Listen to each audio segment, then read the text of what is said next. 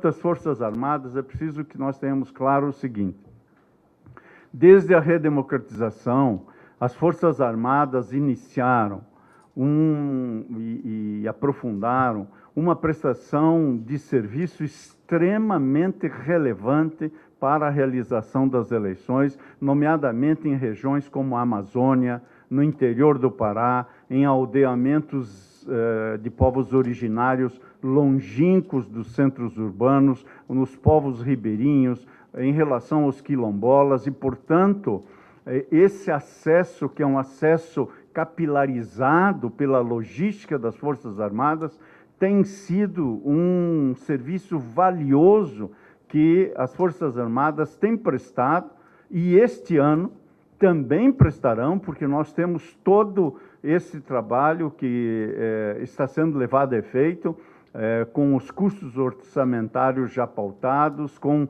essas atividades já planejadas, os nossos setores respectivos, aqui está o diretor-geral deste tribunal, doutor Rui Moreira, esteve reunido com representantes das Forças Armadas do Nordeste, aonde essa logística está operando. Portanto, esse trabalho de logística e de colaboração na administração das eleições é um trabalho proveitoso em relação ao qual nós temos o máximo de reconhecimento e o máximo de agradecimento com a contribuição prestada.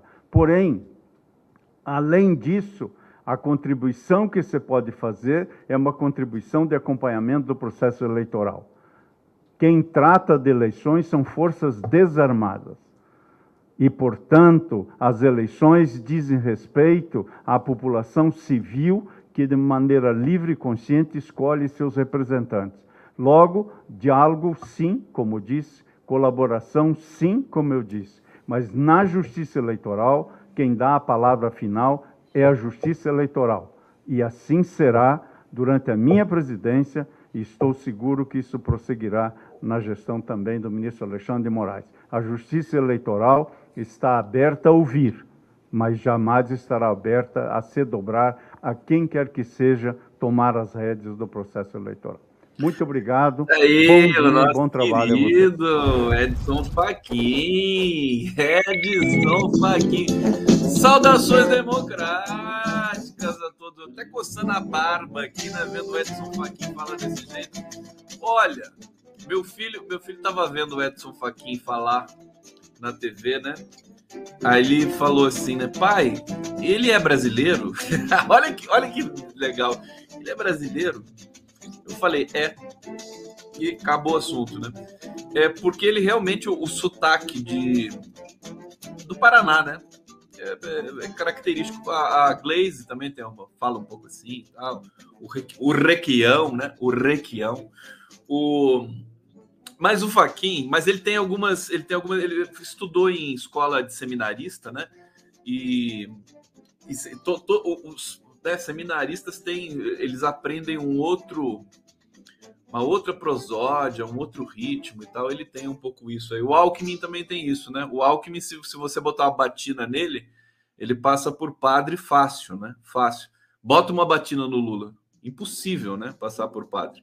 Mas o Alckmin passa. Enfim, vocês estão bem? Tudo bem? Olha, eu abri com a, com a fala do, do, do Faquin, porque embora a gente, embora ele não tenha tanta credibilidade assim, mas é curioso, né? Curioso, ele, ele coloca as Forças Armadas no, no lugarzítio delas, né? Como força, enfim, auxiliar do processo eleitoral. Não tem protagonismo nenhum, como se aventou, como se, se fez pressupor por aí e tal, né? É, Forças Armadas tem esse, no Brasil tem um papel, inclusive na própria aplicação do Enem, né? é, questões aí que são, por exemplo, a própria transposição do São Francisco, é, pintura de meio fio. Não, isso aí eu tô, tô brincando, mas enfim, é real, né? A, a, presença das Forças Armadas na Amazônia e tal, para levar ali processos que tem. Olha, se não fosse essa lambança toda, nós temos uma lambança localizada e uma lambança histórica, né? Se não fosse a lambança toda do golpe, né, que tiveram aí como linhas, linhas auxiliares Rede Globo, Folha de São Paulo e outros setores da nossa sociedade, né, é, infame, é, a gente não estaria, as Forças Armadas não estariam numa situação de descredibilidade como estão hoje, né? Sempre gozou de, de enfim, de admiração, até um certo ponto, assim, de, mesmo, de, aliás, sobretudo depois da ditadura. Agora, a ditadura, o erro fundamental, que eu acho que nós teremos de encarar isso imediatamente, antes que seja tarde demais, mais uma vez, é que a gente nunca aprende isso direito, né? Mas é, fazer um processo de anistia é, capitaneado, liderado pelos próprios militares é de uma burrice assim gigantesca, né? É, pesquisadores a, a, afiançam esse processo aqui com total consistência e singeleza aqui a mim, pelo menos, duas oportunidades: o Rogério Dutra, que é um professor de direito do Rio de Janeiro, é, e também e, a Gisele Citadino, eles assinam um artigo em conjunto numa nova publicação que está aí na praça.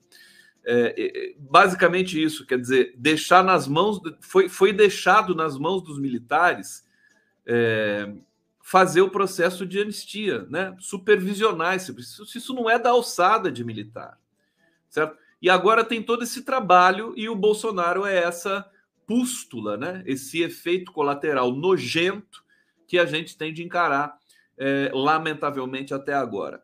É, que tem a ver com esse processo de, de, de, a sociedade civil não ter tomado a liderança de processos sociopolíticos aqui no Brasil.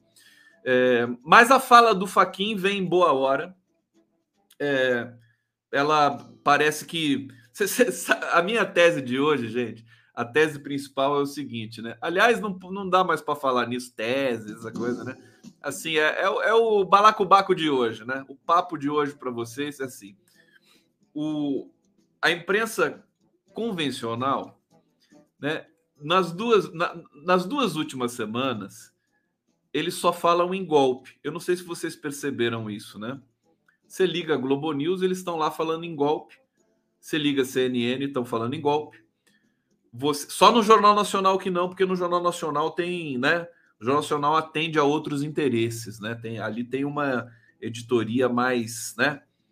Mais, mais, mais institucional, vamos dizer assim, né? O Jornal Nacional é meio que a voz do governo de turno, excetuando os governos de esquerda. Evidentemente, estou falando aqui com o sotaque do Edson Faquinho para homenageá-lo mas é, articulistas né, do, do, jornal o Globo, do Grupo Globo, Miriam Leitão, Bernardo Belo Franco, é, Hélio Gaspari, é, enfim, o, o, Lauro Jardim, esse pessoal da linha de frente aí, né, que, que, que defende com unhas e dentes os patrões, né, que com unhas e dentes aí Daqui a pouco a Rita Fonrante vai estar também escrevendo do Globo, né? Daqui a pouco eu falo da Rita Fonrante para vocês, né? Que é emblemático, né? O episódio Rita Fonrante é didático, é para a gente aprender muita coisa. Aprender que a gente está confuso nesse momento também. Mas o fato é que só, ele só fala em golpe. E o que, que aconteceu? Né? Você pega a imprensa brasileira, né? os seus próceres articulistas, só falam em golpe. O que aconteceu com o golpe? Foi desmoralizado, né? A imprensa tem esse dedo podre, a imprensa brasileira. Tudo que eles, né, eles vão para cima de um tema, eles, eles matam o tema. São cadáveres semióticos produzidos aos montes. Então, é, a Miriam Leitão falando em golpe, o Merval Pereira falando em golpe, quer dizer, pelo menos eles prestaram esse serviço ao país. Quer dizer, o golpe do Bolsonaro foi completamente é, é, desmoralizado. Né? A gente vai ter aí um, um fiapo de golpe, né? um golpe né? É, mal sucedido já na origem. É, teremos, teremos, eles vão se estribuchar e tudo mais, mas realmente realmente agora a gente está atrás de um novo golpe, né? É a elite brasileira está buscando um novo golpe, que o Bolsonaro não vai conseguir dar o golpe, né? Elite brasileira é de golpe em golpe, né? Então, assim, então, agora tem que construir um novo golpe. Eles vão construir um novo golpe. O Bolsonaro não dá mais para fazer o golpe. Não tem apoio interno, não tem apoio externo, não tem apoio de armas, não tem apoio de porra nenhuma. Tá certo? Não adianta a gente querer ficar romantizando aqui Sabe? Agora, o dizendo que o Bolsonaro vai dar o golpe, porque o Bolsonaro não vai dar mais o golpe. Se alguém der o golpe agora, não vai ser o Bolsonaro. Vai ser outra força. Outra força. Ele, em especial, esse golpe morreu. Aliás, eu brinco hoje no título da live, né? Golpe zumbi. Esse é o conceito de golpe no Brasil. É golpe zumbi. Ontem eu falava para vocês, o golpe morreu. É, morreu o golpe do Bolsonaro, mas o Brasil tem praticamente né, 210 milhões de golpes todos os dias, né? Todos os dias. Somos, somos o país do golpe. Eu até estou pensando se, se não é o, o mundo que é um grande golpe, né? Generalizado, e a gente tem é, é, é, espasmos né, de civilização no meio de um mundo bárbaro, é, repleto de golpes, um atrás do outro. Né? Porque nós temos golpes do, no, no Poder Judiciário, o sistema judiciário brasileiro que é pior que um lixo. Quem me disse isso foi um professor da Universidade Federal da Paraíba, que é o Agassiz Almeida Filho. É, é, depois da Lava Jato, né? Depois da Lava Jato, tudo é permitido, né? Depois da Lava Jato, tudo é permitido. Uma sucessão de desmoralizações para tudo que é setor do judiciário brasileiro, tá certo? É, é, então, como falar em golpe? Como falar, né? Que, que, que, que, parece, parece até um discurso classista, né? Parece um discurso assim da classe média, né? Ai, o golpe, não sei o quê, mas o Brasil é, é golpe um atrás do. A gente teve uma janela de democracia é, quase que um milagre, né? Entre 2003 e 2013. Acabou. Acabou. O resto do, da história brasileira é uma sucessão de golpes, né? Ah, o próprio. Quando a gente tinha um governo, enfim, popular, comprometido, legítimo, soberano, que brigava pela melhoria da vida do povo brasileiro, né? É, é, com transparência, com seriedade, com combatividade, também tínhamos golpes diários, sistemáticos, estruturais. Quem não se lembra das campanhas contra das campanhas da imprensa contra os governos Lula e Dilma? O mensalão é notadamente uma campanha contra da imprensa com relação ao governo Lula. Né?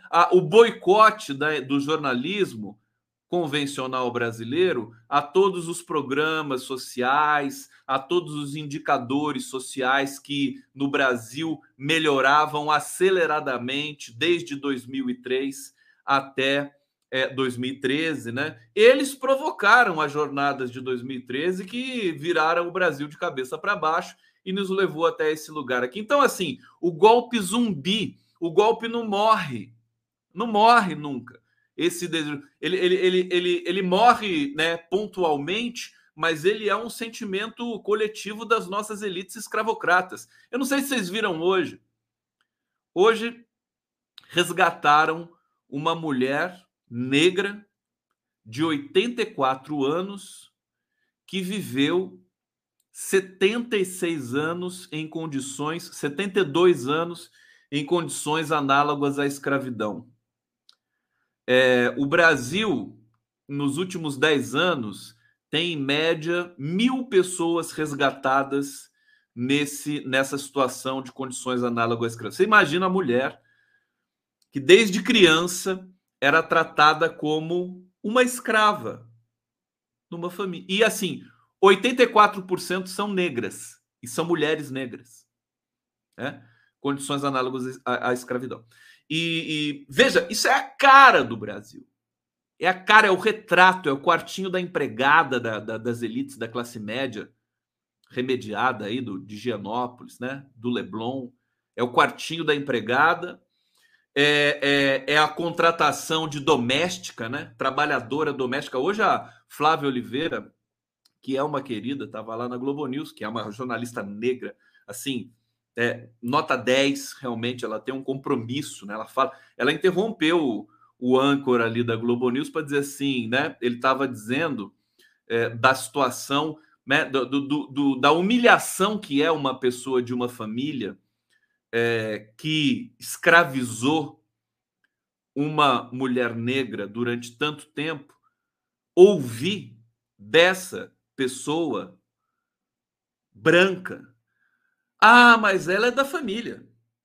ela é quase da família, né? Isso aí deveria ser catalogado como um insulto e passível de pena, né? Você falar assim que a pessoa é quase da família, né? Isso é um insulto. É, e, e, o, o, jornal, o âncorazinha lá da, da Globo News estava falando isso, né? Ah, não se pode falar que é quase da família, tava lá. E aí a Flávia Oliveira interrompeu e falou assim: Olha, deixa eu só fazer, falar uma coisa para vocês. É, vamos lembrar que o trabalho doméstico no Brasil é, não foi, a, foi regulamentado em 2015. 2015 ou 2014? Eu não me lembro, do governo Dilma. Regulamentação da atividade da, do trabalho doméstico, em que se, é, é, é digamos, é, estruturava o direito da empregada doméstica a ter salário, férias, é, décimo terceiro, enfim, FGTS, todo, tudo que um trabalhador tem. E aí as, as, as elites brasileiras, né, as donas de casa, né, remediadas, lamentavelmente, elas passaram a detestar Dilma Rousseff, porque olha só como essa mulher, né, essa essa como é que eles chamavam a Dilma mesmo, né? Enfim, é tudo horrível, tudo sexista, né? é, é, encareceu o trabalho doméstico. Ah, vai gerar desemprego, não sei o quê, não sei o quê. É uma situação dramática. A Flávia Oliveira destacou isso, sem falar que foi no governo Dilma que foi aprovado o, a, a PEC das domésticas, só que isso ficou implícito, ficou no ar. Aí, aí o âncorazinho da Globo News teve que desconversar, falou: vamos falar de outra coisa agora? Vamos, vamos falar de outra coisa. Mas a Flávia Oliveira deu o recado. Tá certo? Então, veja, e aí, para complementar esse, esse, essa reflexão inicial, é, vamos pensar estruturalmente essa desculpa esfarrapada de uma família bandida que escraviza uma pessoa durante uma vida inteira e tem a coragem de dizer que a pessoa é quase da família na hora que o resgate chega lá e cataloga e constata que existe ali trabalho escravo. É, isso é a cara do Brasil. Isso é a cara, a, a própria rede, a Rede Globo é uma família branca que colocou um país inteiro para fazer trabalho escravo para ela. E ela diz que esse Brasil inteiro é da família, é da família Globo. É, se você pega é a mesma estrutura, porque a Globo ela, ela é, acumulou, né, se tornou hegemônica da publicidade brasileira durante toda a ditadura militar, né, instaurou é, grandes é, é jabutis né, de engenharia financeira como bônus de, bônus de volume. Né? Já vou ler aqui os comentários de vocês. É, aglutinou 80% da receita da SECOM né, nos últimos 50 anos do país, só mudando um pouco né, depois que os governos lutam, que o governo Fernando Henrique Cardoso era tudo para Globo, querido. Tudo para Globo, né? Só mudou um pouquinho depois que o PT chegou ao poder, mas também não mudou muito. Não mudou muito. Então, esse é o retrato. A Globo branca, né? Ela é, escravizou todo o país, no sentido de que enquanto todo, todo trabalhador brasileiro empobrece, ela enriqueceu. Como é que isso pode acontecer? Desde a criação da Globo, vou, vou, pegar no pé da Globo hoje, né? Desde 65, quando a Globo foi, foi, a TV Globo foi criada, porque o grupo, o grupo Globo já existia. Desde 65 até, vamos dizer aí, 2002, 2003, a Globo enriqueceu, enriqueceu, enriqueceu. A família é a família mais rica do país. Se, se juntar as três fortunas dos três filhos do Roberto Marinho, que não tem nome próprio, ela fica maior que a fortuna do Jorge Paulo Leman, portanto, é a maior fortuna do país. É, é, e aí, enquanto a população brasileira empobrecia, empobrecia, empobrecia, e só começou a recuperar um pouco o poder de compra quando chegaram, chegaram os governos do PT. Então, é, veja, tudo isso, toda essa engrenagem, toda essa vocação ao golpe, toda essa vocação a, a manutenção da desigualdade chancelada por nossas elites brancas e por nossas instituições é, que fazem o tipo de instituições democráticas, como a própria Globo, a própria Folha de São Paulo, os próprios veículos hegemônicos de comunicação familiares, né? É família Mesquita, família Marinho, família Frias, né? Tudo isso, tudo na mão deles, né? A Folha de São Paulo parou de ser um, deixou de ser um jornal, digamos, um grupo preocupado, vocacionado para produzir jornalismo, como aparentemente era, né? Com é, depois, depois da, da Folha da Manhã, da Folha da Manhã que foi comprada pela Folha de São Paulo, pela família Frias e tal, né? É, acho que o Luiz Frias, né? Que foi o primeiro patriarca ali do, do, do, do desse, de, de, desse grupo de comunicação, mas a partir de um certo momento, evidentemente, sentindo o poder que é você produzir um jornal com uma tiragem que beira aí meio milhão de exemplares pelo Brasil diariamente e que caracteriza muito poder, falou: obviamente, eu vou entrar no mercado financeiro. Eu vou entrar, vou fazer o PagSeguro, vou fazer várias, vou aplicar meu dinheiro e tantas outras coisas, e o meu jornal vai funcionar para produzir a manutenção discursiva desse poder financeiro que eu, afinal de contas, enfim, estabeleço. Tá certo? Então, essa é a engrenagem. Não tem jeito de você escapar disso. O Brasil é muito rico. Poderia, nós poderíamos viver relativamente em paz, como estávamos vivendo nos governos Lula e no primeiro governo Dilma, com as elites genocidas ignorantes, né, brasileiras, anti-brasileiras, né, que são as elites brancas brasileiras, anti-brasileiras, é, em relativa é, é, pacificação, porque tínhamos um Lula que fazia esse meio de campo, que é macunaímico, que sabe conversar com as elites, que sabe conversar com os setores da sociedade brasileira, sem sentir o nojo que, em geral, a gente sente, né? é, ou alguns sentem, outros não sentem. Enfim, nós perdemos todo o processo, né, aquele rastilho de processo civilizatório que estava sendo construído pelos governos do PT. Agora vamos ter de fazer tudo de novo. Enfim, golpe zumbi. Ele morre e ressuscita, morre e ressuscita. Não dá nem graça, não tem graça fazer prognóstico. Aí tem, tem uma ala de é, articulistas progressistas que dizem vai ter golpe, tem uma ala que diz que não vai ter golpe, e tem uma ala, que é a qual acho que é, que é a ala que eu pertenço, né? Que diz o seguinte, querido, isso não faz a menor diferença. Não faz a menor diferença. O golpe está aí sempre. É um golpe zumbi. É um, é um golpe híbrido, né? É, um, é, um, é uma carcaça, né? É um, é um cadáver, né? É perigoso, estranho, insidioso que sempre vai estar ali pronto para te dar o bote, né? O que, que a gente vai vivendo? Entre um golpe e outro, a gente tenta se apaixonar, viver, plantar uma árvore, escrever um livro, né? E fazer uma música, quem sabe. Vamos lá! Vai tudo Como é com vocês? Conversei com o Ricardo Patá. Patá! Lá vem o Pato. Patá aqui, Patacola. O Ricardo Patá, fantástico, presidente da UGT, é, vou mostrar um vídeo dele aqui para vocês. Primeiro, o Igor Reis, mulher resgatada em Caxambi. Caxambi. Você tá. O que, que significa isso? Você está uh, dando uma informação? Ou eu falei alguma besteira aqui? Ou eu deixei de falar? Né? Não sei o que aconteceu. Enfim, tá lido aqui. Vitor Sacaia, obrigado. Seja bem-vindo aqui, Tânia Marina. É, Alexandro Jatobá é, tá dizendo aqui: o pessoal precisa entender que Lula com chuchu é para todo dia é isso ou continuar comendo verme. Isso aqui é muito bom, gostei, gostei, gostei. Né? É Lula com chuchu ou verme, né? Ou verme.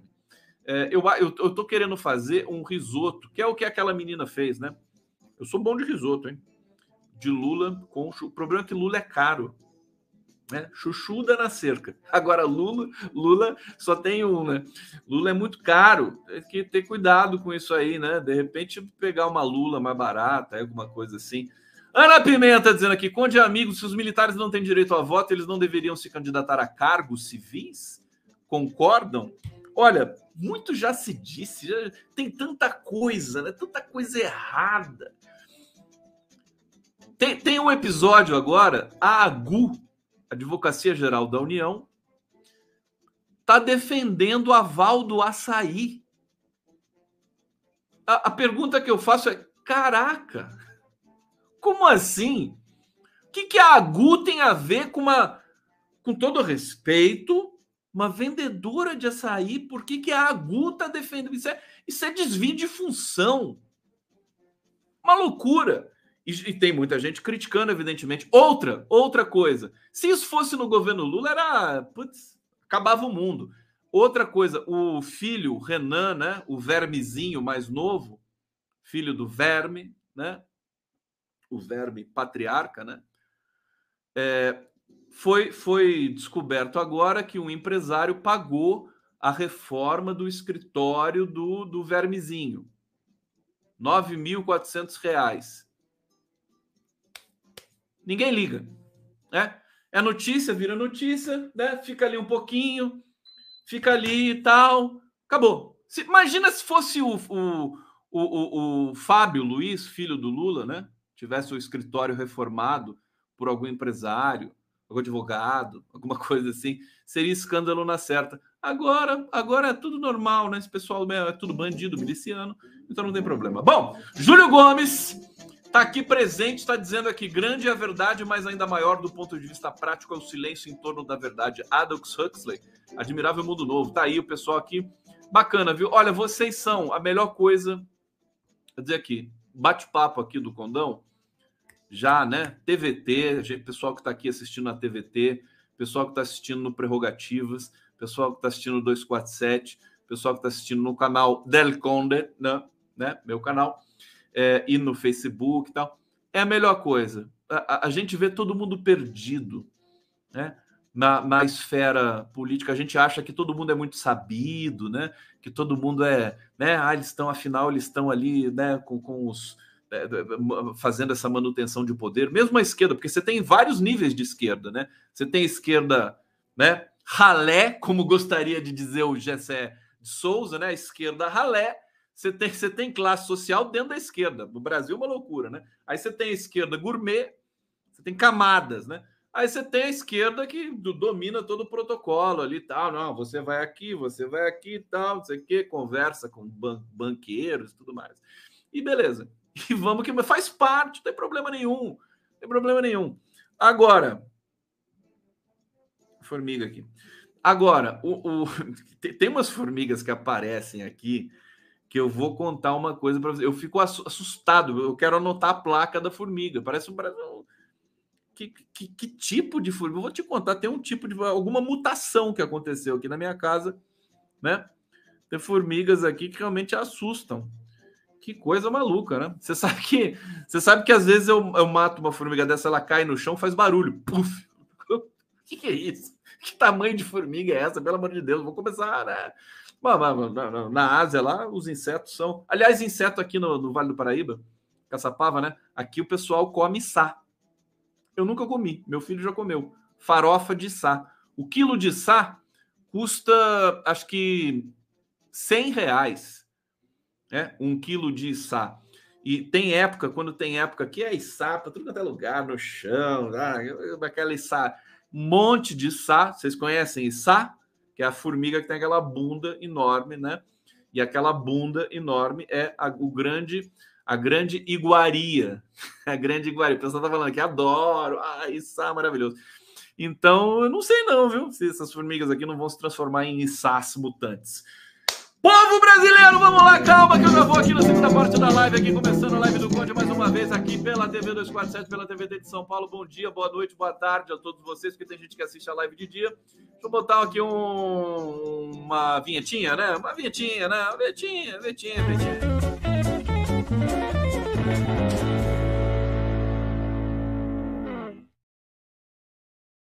Tá lá a criançada aqui tocando música para vocês na vinhetinha. É, deixa eu trazer tema para vocês da, da Rita Fonrante. Vamos falar da Rita Fonrante, né? Olha, já falei, né? A gente repete tudo mais. O problema é que a Rita Fonrante.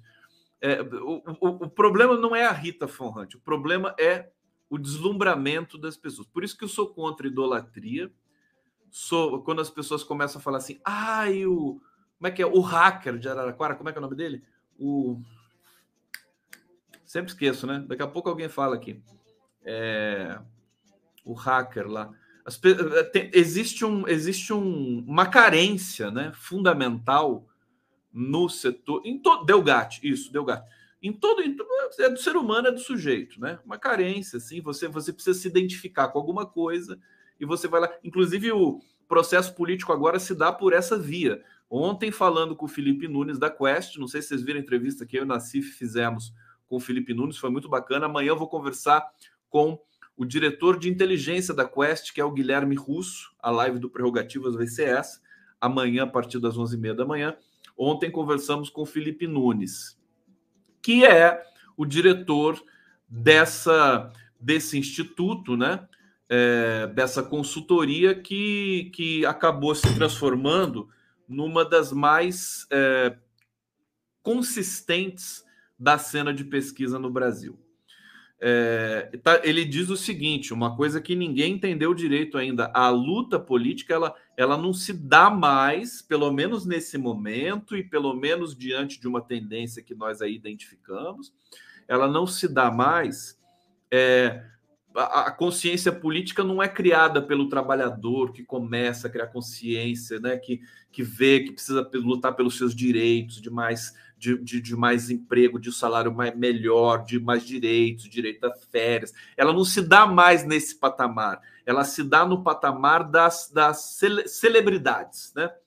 É, uma, é uma espécie de festival, é uma espécie de espetáculo mais sofisticado do que, do, do que a tese do Guy Debord, que é aquele teórico francês conhecido, né, do maio de 68, é uma tese muito mais elaborada que tem a ver com as redes, com o trabalho uberizado, né? Então você tem essa espetacularização do processo político, né? Na verdade, a digitalização também do processo político, a massificação do sentido político, tá certo? E por isso que você tem fenômenos como Trump, Bolsonaro e, e outros congêneres aí espalhados pelo mundo, como o húngaro lá, o homônimo húngaro, húngaro, que eu não me lembro o nome dele, é, é, que são fenômenos de extrema direita, simplesmente com pauta de costumes, com pautas regressivas, né? Quase que uma regressão, né? Ao processo de construção da história democrática que supostamente nós vínhamos tentando fazer depois da Segunda Guerra Mundial, grande trauma da humanidade, mas aí a gente viu que nada disso realmente é, foi é, muito, digamos, palpável, né? Porque depois da Segunda Guerra Mundial, Vitor Orbán, obrigado, da Hungria, o Vitor Orbán, ah, depois da Segunda Guerra Mundial, os Estados Unidos continuaram matando, né? Muita gente, mataram mais, né? Tem, tem um cálculo da que o, o cônsul chinês publicou no Brasil recentemente, logo depois da eclosão da invasão da Ucrânia pela Rússia, é, um cálculo de quantos países os Estados Unidos invadiram e de quantas pessoas os Estados Unidos mataram desde o fim da Segunda Guerra até hoje, né? Dá mais que o Holocausto. Só isso, né? Dá mais que o Holocausto. Mas quem vai fazer essa contabilidade? Quem vai pedir a punição dos Estados Unidos nessa história toda? Bom, isso é uma outra história interminável. Mas assim, tem gente aqui dizendo assim: ai, não fala da Rita. É? Não fala da Rita de novo. Vai falar da Rita Forrante de novo. Aí o pessoal está aqui já sofrendo, né? Ó, deixa eu dizer uma coisa para vocês. Quando, quando tentam me impedir de falar sobre um tema, é aí que eu falo mesmo, viu? Não funciona comigo isso não. Gente, você não pode ter interdição, né? Interdição, não. Ai, não fala da Rita. Em geral, quem não quer que se fale da Rita Forrante é, é, quem quebrou a cara, né? É quem, é, quem achava a Rita Forrante uma ai linda e tal. Aí depois viu aquilo lá, né? Aí dá aquela contradição, né? Aí a pessoa não, não falo. Eu não falo da Rita, né? Chega de Rita. Então é o seguinte, mas não é especificamente da Rita que eu quero falar. Eu quero falar do fenômeno. O fenômeno. É, porque é, é, é, da nossa natureza. A esquerda fica deslumbrada, né? A Rita Forrante passa aquela drag king, queen né? Aquela coisa retrô, colorida, né? Aquele cabelo arrumado, drag, tempero drag, um nome bonito ali para o perfil. É, eu confesso que eu não assisti a Rita. Eu, eu fui ver alguns. As, as pessoas falam na minha orelha, ai, vai ver a Rita, vai ver a Rita. E aí eu fico desestimulado, né? Porque, sabe, a gente vê aquilo que, sabe, trabalha tanto, né? E tal. Eu vi algumas coisas, achei super divertido e tal, mas nada que me fizesse ficar ali, né, parando e tal. Mas tudo bem. A cena, youtuber, tal, tá lá no Instagram, tem um milhão de seguidores no Instagram. As pessoas acham que é grande coisa. Tudo bem que eu não tenho um milhão de seguidores no Instagram, nem pensar, né? Porque eu não mexo muito com o Instagram e tudo mais. Mas, caraca, vamos parar com essa coisa de quantidade, qualidade. É a quantidade que, que, que revela qualidade? Como é que é isso? Não é, gente. Porque o Neymar tem 300 milhões de seguidores. A Anitta tem 40 milhões. Felipe Neto tem 40 milhões. Por que, que eu vou ficar assim, nessa sofrência toda? Porque, enfim, isso é uma outra história. Mas a, a esquerda ficou meio, ficou carente com tudo que aconteceu e vê daí a, a Rita Hunt tal, viu, né, ela aparecer, crescer e tal, ficar produzida, né, montar um, um set, né, um, um, um, uma produtora, né, tô com uma equipe, né? Veja, a gente precisa se dar conta disso. Os nossos ídolos são reais ou os nossos ídolos são é, é, produtos, como sabonetes, né? Sabe, toda essa produção, eu, eu, eu, sinceramente, eu acho isso meio um porre. Você perde. O, o Felipe Neto também tem toda uma produção, mas ele se expõe mais. Se expõe mais. Mas, enfim, o detalhe é que muita gente se encantou. É, um, é, é aquele marxismo meio que de é, boteco, né? Você simplifica. O texto, o texto era bom da Rita, é bom, né? ela dá uma simplificada ali, tenta explicar com aquele ethos de drag queen, ficou um produto interessante e a coisa foi, né, foi crescendo, crescendo. Aí, de repente, de repente, ela solta, né, essa recomendação de não votar no Lula no primeiro turno. O texto não é dela, mas ela, mas ela replicou e ela defendeu isso. E ela muito humildemente falou, numa entrevista recente, que se houver possibilidade de vitória no primeiro turno, nós votaremos em Lula. Eu não sei quem é esse nós que a Rita Von Hunt falou, né? Nós, nós, como diria as cobrinhas do Luiz Fernando Veríssimo, nós quem, cara pálida? Nós, nós vamos, nós quem? Ela, a Ambev, a GNT e a Globo? Quem?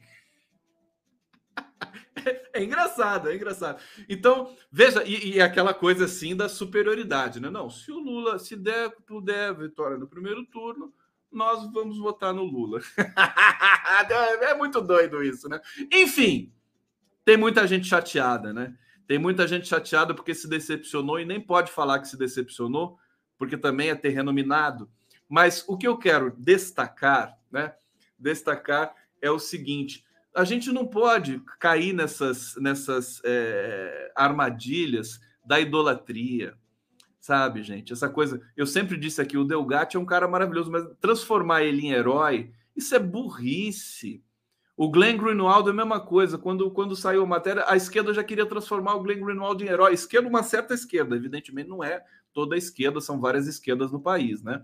É, sabe, isso é um erro, é, é, é, é diminuir a figura que nos inspira, né? Se o Delgatti te inspira, se o Glenn Greenwald te inspira, se a Rita Von te inspira, faça tudo por eles, mas não transformem eles em heróis. Isso é a pior coisa que você pode fazer. Não pode. Isso aí é, é prática de fascista. Prática de fascista. Ficar transformando em herói. Isso aí é coisa, sabe, coisa velha, do passado. Hoje em dia é coletivo que funciona, é a voz coletiva. Ninguém tem uma voz, é, é, sabe, essa coisa de ficar personalizando a voz. Não existe isso. Nem o Lula tem. A, vo a voz do Lula é a voz do povo. É uma voz amalgamada. É uma voz que tem milhares de vozes ali embutidas. Então a gente tem que, sabe, é, é, enfim, é, pelo menos é o, é o campo que eu gosto de estar sem idolatria. A gente admira, a gente elogia, a gente, né, né, assim, tem um dia que a gente vai lá e brinda, viva Rita Forrante, viva Delgatti, mas o outro dia a gente acorda, vai para a luta. Você entendeu? Não pode ficar nesse rame-rame idolatrante aí pela, pelas tabelas. É, e aí você tem essas contradições. E aí é o seguinte: aí é, é, a, é a, digamos, a indignação do meu querido amigo Fernando Horta. É a quinta coluna, querido. A quinta coluna. A esquerda fica super suscetível a essas emoções, numa certa ingenuidade.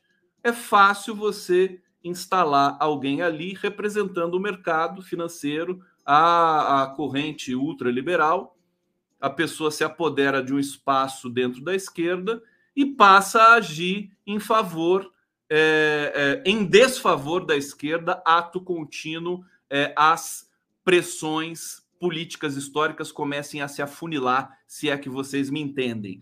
Aguardem, aguardem, porque a, a, nós não temos o antipetismo de outros momentos, isso é fato, constatável, mas Lula e o PT começam a ser furiosamente atacados. A Rita Von Hunt é só a ponta do iceberg, tá certo?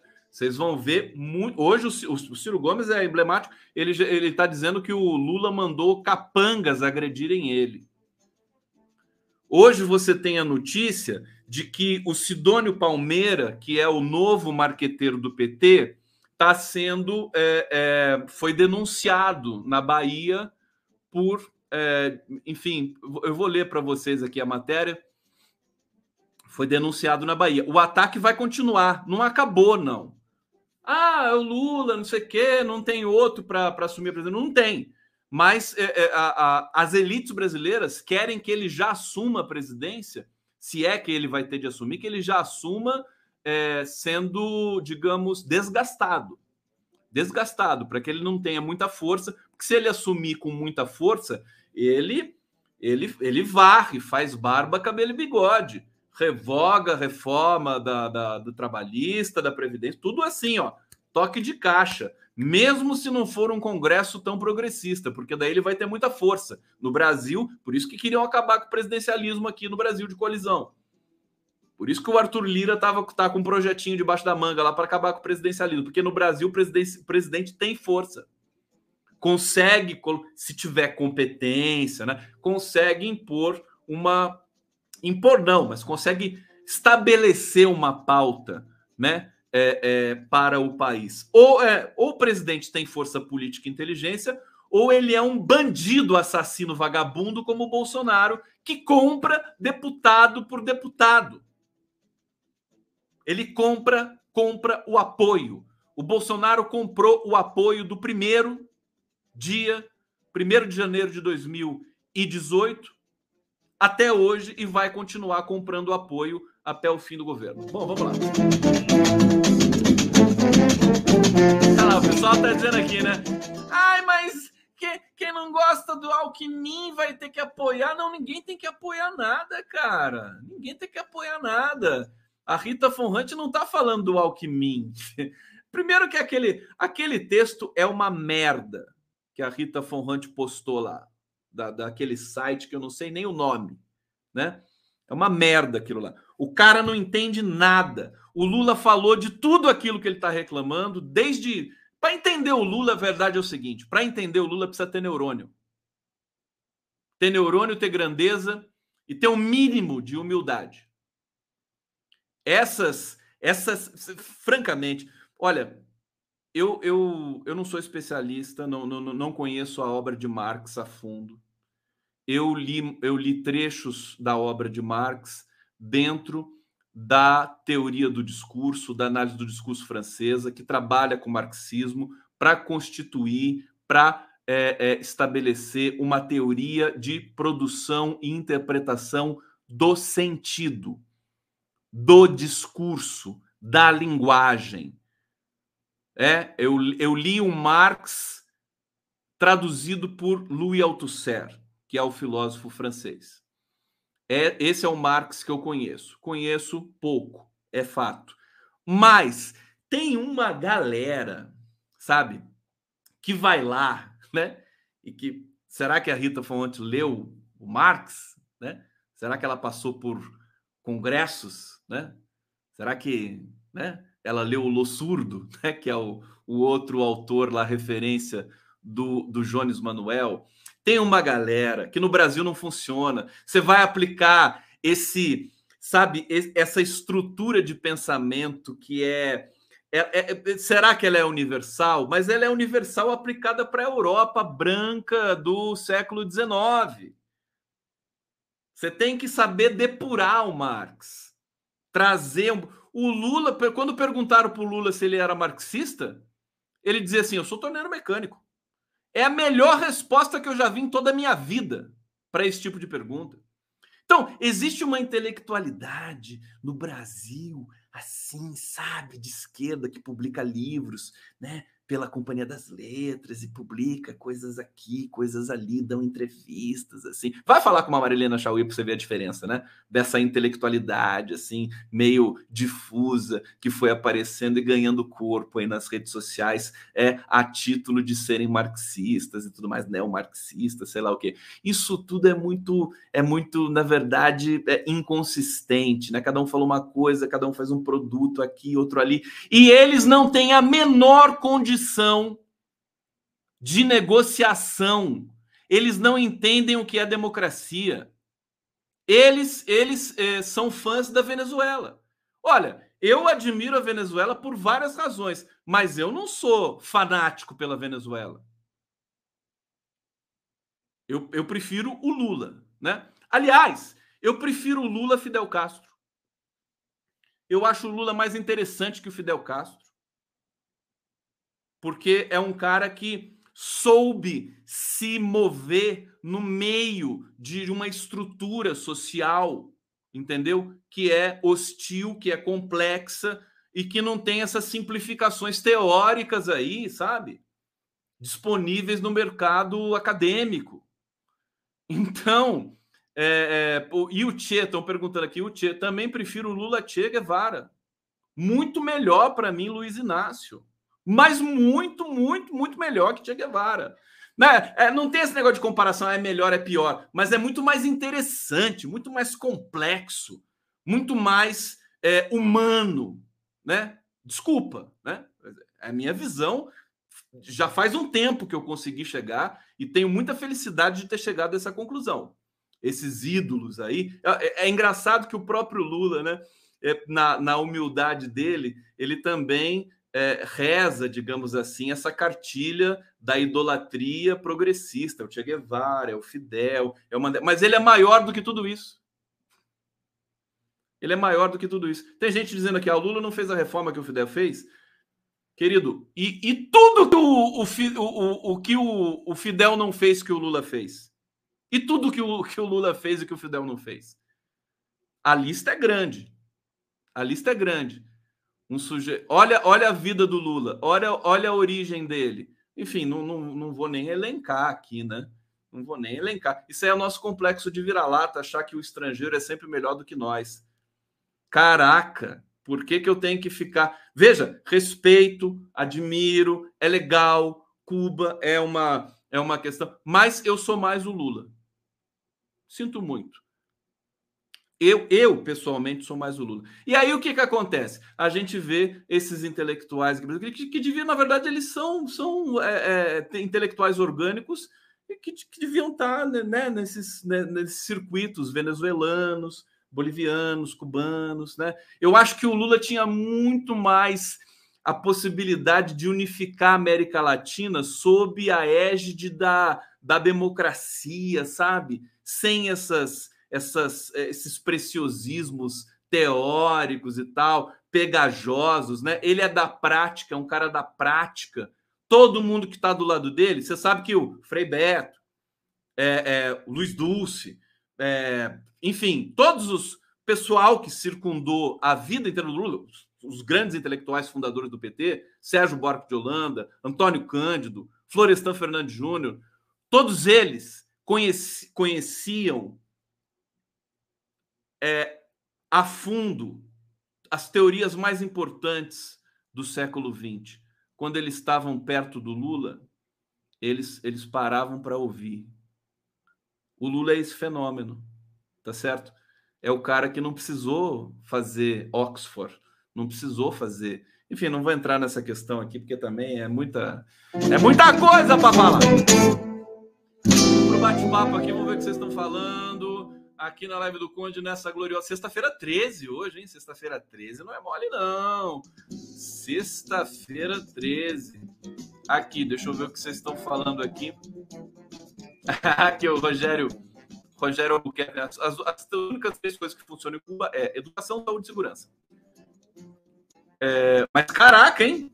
Que bom que se nós tivéssemos essas três coisas que funcionassem aqui no Brasil. É, obrigado aqui pela presença, JP Esperança, Marines Ferreira Mendes, Djalma Guanambi. É, Conde, você já ouviu a música Desmantelo do Paulo Gabiru? Eu acho que não. Vou procurar depois da live aqui, porque gostei do, uh, dessa, dessa sugestão aqui. Uh, deixa eu ver aqui. Aqui a Estela Mediani. Maravilha Conde chega de heróis, a esquerda é louca por heróis. Vide Alexandre de Moraes. É uma loucura. Para com isso. Herói, o herói morreu, né? Não é o golpe que morreu, não é, sabe, Deus, né? Nietzsche fala que Deus morreu, tem gente que fala que o mercado morreu, tem gente que fala que a história morreu, não. O herói morreu. Por favor, é, chega de herói. Pelo amor de Deus. Vamos pensar no coletivo, pelo menos uma vez na vida. É um contrassenso. Vamos lá! É que é aquela coisa. É, é, veja, isso é o neoliberalismo escroto na sua plenitude, né? A heroificação. Heroificação. É o Big Brother. É a Fórmula 1. É o Ayrton Senna. Né? É o Pelé é o Roberto Carlos, é idolatria, heroificação, idolatria, heroificação, idolatria, heroificação. É, é, é, é, é, um, é uma overdose, é um massacre cognitivo. Né? Juro para vocês, se tiver alguém aqui que, que circula nesse esgoto da idolatria e, e, e heroificação, sabe, receba a seguinte informação, né? Quando você sai disso, o mundo fica muito melhor parece muito melhor. Sem mudar nada. Tá? Sem mudar nada. Povo, deixa eu falar para vocês aqui. Estou aqui preparando a, o, o, nosso trabalho amanhã. Vamos ter aqui, já estou preparando as nossas lives para a semana que vem. Aqui, só para não perder o costume, né? Bolsonaro 2022 está aqui, né? Para saudar os bolsominions que temos aqui na nossa nossa live, Bolsonaro 2022, Bolsonaro 2022, Bolsonaro 2022. É, olha só, semana que vem, olha quem vai estar conosco. Conceição Evaristo e Jamila Ribeiro. Quinta-feira, às 5 e meia da tarde, no podcast do Conde, com a presença do meu querido amigo Adair Rocha. Vai ser demais esse debate. Já convidei também o Zé Genuíno para um papo é, que será na quarta-feira. E amanhã eu converso com o Guilherme Russo, que é o diretor de, de inteligência da é, Quest Consultoria e Pesquisa, que é essa, essa consultoria que divulgou essa última pesquisa. E, e a gente vai conversar sobre detalhes, né? Que são muitos detalhes aí de amostragem, é, de como a pesquisa é composta, quem, quem, quem financia, quais são os, as premissas teóricas ali que estão sendo postas em práticas, quais são as inovações metodológicas, porque o perfil do eleitor brasileiro mudou muito. É, então, vai ser uma entrevista importante, né? Até assim, estrategicamente importante. Convido todos vocês para amanhã, 11h30 da manhã. Eu, eu tinha separado alguns outros vídeos aqui para mostrar para vocês. Eu mostrei o do Faquin ah, eu, deixa eu mostrar esse do, do Ricardo Patá. Isso aqui é importante, ó.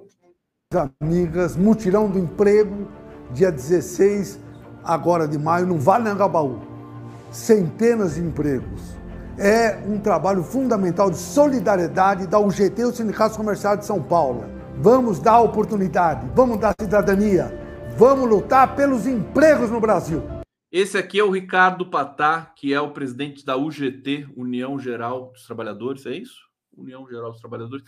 É, eu sei que ele faz aquele. ele, eles organizam, não ele sozinho, evidentemente, inclusive tem a Cleonice Caetano também, é, aquele mutirão do emprego no Vale do Anhangabaú, é, que é fantástico. É, é, enfim, tem, são imagens impressionantes de você ver 10 mil pessoas numa fila pedindo emprego, mas na verdade é uma coisa muito positiva, muito bonita. Eles negociam, eles trazem. Veja, isso que é negociar, isso aí. Isso aí, intelectual marxista não faz nem aqui nem na Lua, né?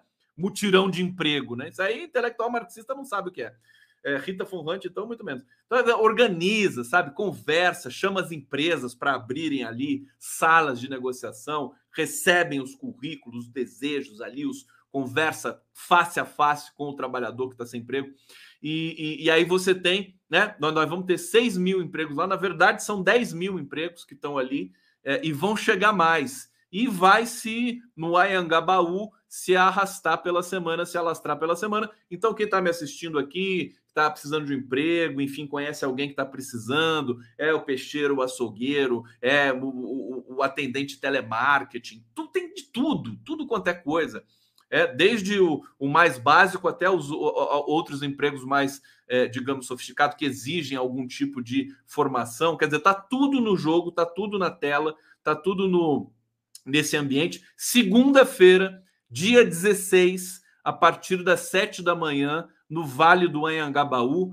Se você está precisando de emprego, lá vai ser lugar. Eu faço questão de encampar essa, essa maravilhosa campanha aí da UGT, é, porque eu acho que é isso que a gente pode arrumar o Brasil rapidamente se a gente tiver esse ímpeto, digamos, de produzir, de criar o emprego, né? Você vai lá, você força, você cria, você cria uma demanda, né? Para mais, maior produção, para emprego, você dá um jeito de fazer isso. Eu acho que essa é a solução. Sociedade brasileira trabalhando é, é, paralelamente né, a, a, a, governo. Não vamos ficar esperando o governo resolver todos os nossos problemas.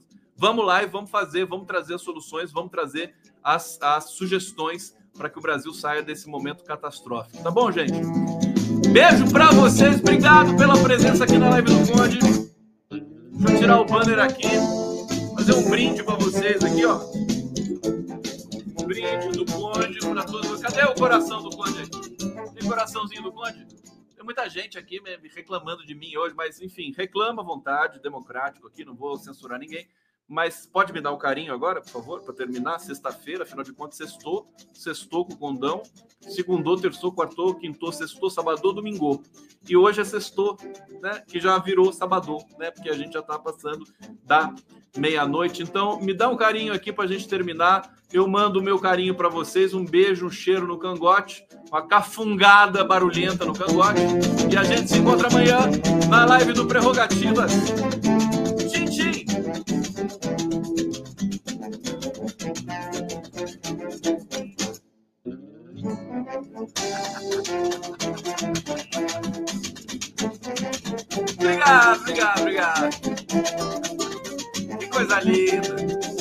Mais, mais, mais.